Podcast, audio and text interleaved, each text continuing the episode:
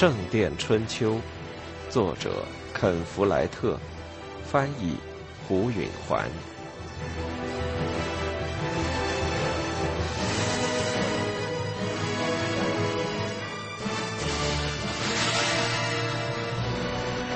三，威廉·汉姆雷和他父亲半夜就出发了，带了将近一百名骑士和骑兵，由母亲殿后。这一支点着火把的队伍中，人人都蒙着脸，挡着冬夜的寒气。他们的马蹄声震撼着大地，穿过一个个村庄，驰向伯爵城堡。村民们都给他们吓坏了。他们到达交叉路口时，四周还是一团漆黑。在那里，他们放马缓行，一则让马匹休息，一则也减少响声。破晓时分，他们在与巴塞罗缪伯爵城堡隔着田野的树林里隐蔽起来。威廉实际上没有数他在城堡中看到的战斗人员的人数。为了这种忽略，母亲狠狠地训斥了他一顿。尽管他竭力指明，他看见等在那儿的人很多会被派出去送信，他走后还会有人到达，所以数出数字也会靠不住。不过，正如父亲所说的，有个数总比没有强。然而，他估计他看到了四十人，因此在这几小时之内，如果没有大变化，汉姆雷的人马会有二对一的优势。当然，要想在近处围城是找不到地方的。好在他们已拟出了一个不必围城就夺取城堡的计划。问题在于。进攻部队会被瞭望哨发现，不等他们到跟前，城堡就早早关闭了。答案是要想办法让城堡开着门，保证部队有时间从林中的隐蔽地点进城。当然，还是母亲解决了这个问题。我们需要一次佯攻，他说着，搔了搔下巴上的一个疖子。要用一件事情把他们吓得惊慌失措，这样就顾不上注意到部队了。嗯，比如说放火。父亲说：“如果一个陌生人走进去放火，不管怎么样都会惊动他们的。”这得偷偷的办。威廉说：“那还用说？”母亲不耐烦地说：“你得在他们做弥撒的时候去办。”我，威廉说。他被指定负责先头部队。晨空亮得之慢让人难受，威廉感到紧张的不耐烦。夜里，他和父母对基本计划补充了许多细节，但还有好多地方会出差错。先头部队出于某种原因可能进不了城，或者他们被发现有可疑之处，无法秘密行动，或者他们还没施展开就被抓获了。就算计划全都兑现，还会有一次战斗，威廉有生以来的第一次真正的战斗。人们会有伤亡，威廉也许是这些不幸者之一。他的肠胃都吓得收紧了。阿莲娜就在那儿，要是他被人打败，他会知道的。另一方面，要是他取胜，他也会在那儿看见的。他想象着自己手中握着血迹斑斑的剑冲进他的卧室，那时候他就后悔不该笑话他了。从城堡中传来了早弥撒的钟声。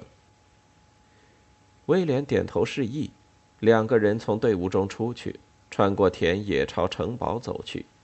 他们是雷蒙德和雷纳夫，两条面貌粗野、肌肉饱满的汉子。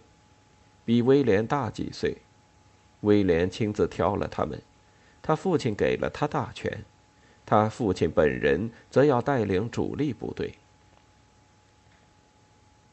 威廉看着雷蒙德和雷纳夫敏捷地穿过冰冻的田野，在他们到达城堡之前，他看了一眼瓦尔特，然后踢了一下自己的马。他和瓦尔特骑马小跑穿过田野。制叠上的哨兵会看见分开的两队人，一队步行，一队骑马，大清早就来到城堡，看上去完全普普通通。威廉把时间拿捏得很准，他和瓦尔特在离城堡一百码的地方超过了雷蒙德和雷纳夫。到了桥前，他们下了马。威廉的心提到了喉咙口，要是他这一步走乱了，整个进攻就给毁了。大门口有两个哨兵，威廉梦魇般的担心会有埋伏，会有十来个士兵从隐蔽处一跃而出，把他剁成碎块。哨兵很警觉，但并不焦急，他们都没穿铠甲。威廉和瓦尔特的斗篷里面都穿着锁子甲。威廉的胃里都要泛出酸水来了，他压不下去。一个哨兵认出了他，“哟，威廉少爷！”他兴致勃勃地说，“又来求婚了，是吧？”威廉低低说了一声，“哦，我的天！”然后就把一把匕首捅进了他的肚子，沿着肋骨向上，直刺到心脏。那人喘了口粗气，瘫软了，还张着嘴，似乎是要喊叫。一点声响就会毁掉一切的。威廉惊慌失措，不知如何是好，便拔出匕首，插进那人张开的嘴里，把利刃戳到喉咙里来，制止他喊叫。从嘴里出来的不再是呼叫，而是鲜血。那人的眼睛闭上了。威廉拔出匕首，那人便倒在了地上。威廉的马原来向旁边走的，此时被这突然的动作吓着了。威廉拉住马嚼子，然后看了看瓦尔特，他把另一个哨兵也解决了。瓦尔特干得更干净利落，他割断了那人的喉咙，死得无声无息。威廉想，我应该记住这一点。下一次我要让对方不出声。接着他就想，我已经成功了，我已经杀了一个人。他意识到他不再害怕了。他把他的马缰递给瓦尔特，跑上通往门楼上层的螺旋形楼梯。在上层有一个房间，里面的转轮可以把吊桥拉起来。威廉用剑猛砍粗绳，两下就砍断了。他把松开的绳头从窗口抛出去，绳子落在城墙上，软软的滑进了壕沟，几乎没溅出一点水声。如今吊桥拽不起来，无法阻挡父亲的进攻部队了。这是他们昨夜想出的细节之一。雷蒙德和雷纳夫在威廉走到楼梯脚下时，刚好到达城楼。他们的第一件事就是拆毁巨大的。箍了铁箍的橡木大门，打通从桥到院子的拱顶门洞。他们每人取出了一个木锤和一个凿子，开始凿掉裹着大铁荷叶的灰泥。锤子砸在凿子上的闷声，威廉听起来响得怕人。威廉迅速地把两个死了的哨兵抱进岗亭。由于大家都在做弥撒，极有可能到发现尸体时已经为时太晚。他从瓦尔特手中接过缰绳，两人从拱顶下出来，穿过院子朝马厩走去。威廉强迫自己的双腿迈着正常的、不慌不忙的步子，担心地抬头看着瞭望楼里的哨兵。他们当中有人看见吊桥的绳子掉进壕沟了吗？他们对锤击的声音感到奇怪吗？有的人在看着威廉和瓦尔特，但他们并没有惊动的样子。而锤击的声音，这时威廉听着已不那么响了，在楼顶上是听不见的。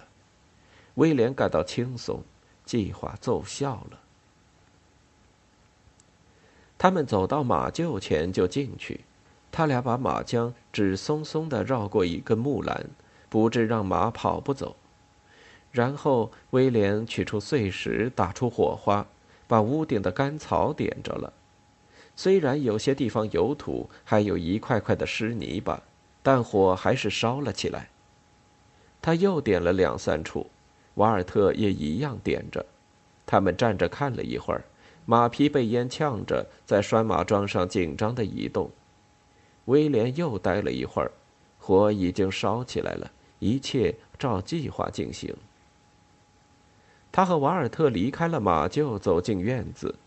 雷蒙德和雷纳夫藏在大门洞的拱顶下，还在凿裹着荷叶的灰泥。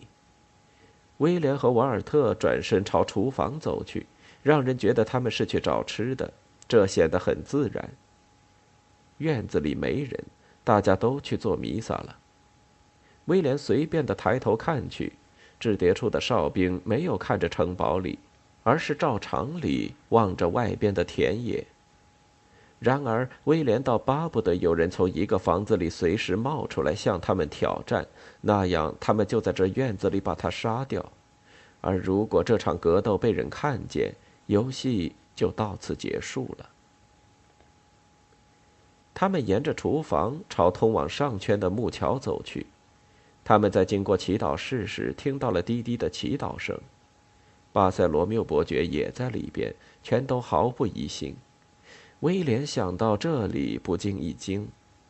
伯爵想不到一英里之外有一支部队，四个敌人已经进入了他的堡垒，他的马厩已经起火。阿莲娜也在祈祷室跪在那里祷告，很快她就会跪倒在我的面前了。威廉想，太阳穴处的血管砰砰直跳。他们走到桥前，开始过桥。他们已经保证了第一道桥畅通无阻。吊桥绳子断了，大门关不上了，他们的部队可以长驱直入。但伯爵依旧能跑过第二道桥，在上圈中避难。威廉的下一个任务是扯起吊桥，让人无法通过。伯爵到时就会在下圈院子里孤立无援。他们到达第二座城楼，从岗亭里站出一个哨兵。“你们来的真早呀。”他说。威廉说：“我们应招来见伯爵的。”他走近哨兵，但那人往后退了一步。威廉不想让他退得太远，因为如果他从门洞里退回去，上圈城墙上的哨兵就会看见他。伯爵在祈祷室，那哨兵说：“那。”我们就只好等了。这哨兵必须迅速无声的解决掉，但威廉想不出怎样才能靠近他。他瞥了一眼瓦尔特，请他指点，但瓦尔特却耐心的等着，样子十分冷静。主楼里有火，那哨兵说：“去烤烤吧。”威廉犹豫了。那哨兵有点警觉：“你们在等什么？”他的话音里有点激动。威廉绞尽脑汁想找点话说：“我们能弄点吃的吗？”他最后总算说了：“哈，那得等到弥撒之后了。”那哨兵说：“那会儿就会在主楼里开早饭。”这时，威廉看见瓦尔特一直在不为人察觉的向一边慢慢移动。只要那哨兵稍稍一转身，瓦尔特就到了他背后。威廉向相反方向漫不经心地迈了几步，一边走过那哨兵，一边说：“你们伯爵的好客可没有给我留下什么印象。”哨兵在转身，威廉说：“我们可是大老远的跑来。”这时，瓦尔特猛地一扑，他到了哨兵的背后，两臂绕过那人的肩膀。他的左手向后猛扳哨兵的下巴，右手持刀划向那人的喉咙。威廉出了一口舒心的长气，转眼之间就干掉了。威廉和瓦尔特在早饭之前已经杀死了三个人，威廉感到一种大权在握的刺激。从今天起，没人再笑话我了，他想。瓦尔特把尸体拖进岗亭。这个门楼的设计和第一个门楼的完全一样，也有一个螺旋形的楼梯通向楼上。威廉登上楼梯，瓦尔特紧随在后。威廉昨天来城堡时没有侦查这里，他当时想不出，实际上也难以想到一个充分的借口。他原以为那里有个转轮，或者至少有个带把的辘轳，可以用来拽起吊桥。这时他才发现根本没有转动装置，只有一根绳索和一个压顶石。要想拽起吊桥，唯一的办法是往上拉绳索。威廉和瓦尔特抓住绳索一起拉，但吊桥甚至连点响声都没有。要想拽起吊桥，得十个人才成。威廉一时没了主意。前边一个吊桥，就是通往城堡大门的那个，有一个大转轮，他和瓦尔特可以拉起那个。这时他才明白，外边那个吊桥每晚都要拉起来，而这个只有遇到紧急情况才会拉起。反正再怎么猛使劲儿也没用。问题在于下一步该怎么办？既然他拉不起吊桥，至少还可以关上大门，这一定也能拖住伯爵。他又跑下楼梯，瓦尔特紧随其后。当他到达楼梯脚下时，愣住了。看来并非所有的人都在做弥撒。他看见一个女人和一个孩子走出了岗亭。威廉的步子迟疑了。他立刻认出那个女人，她就是那个建筑工的妻子。他昨天想花一磅银便是买的。他也看见了她，他那蜜金色的、洞察一切的眼睛紧盯着他，把他看了个透。威廉甚至没想装作是一个等候伯爵的清白客人。他知道骗不过他，他只有不让他发出警报。办法就是像他们杀死那三个哨兵一样，利落的、悄悄的杀掉他。他那明察秋毫的眼睛从他脸上看出了他的意图。他牵着他儿子的手转身就走。威廉伸手去抓他，却抓了个空。他跑进院子，向主楼奔去。威廉和瓦尔特在后面紧追。他脚下极其轻快，而他们却穿着铠甲，提着沉重的武器。他到了通向大厅的楼梯跟前，他一边向上跑，一边高叫。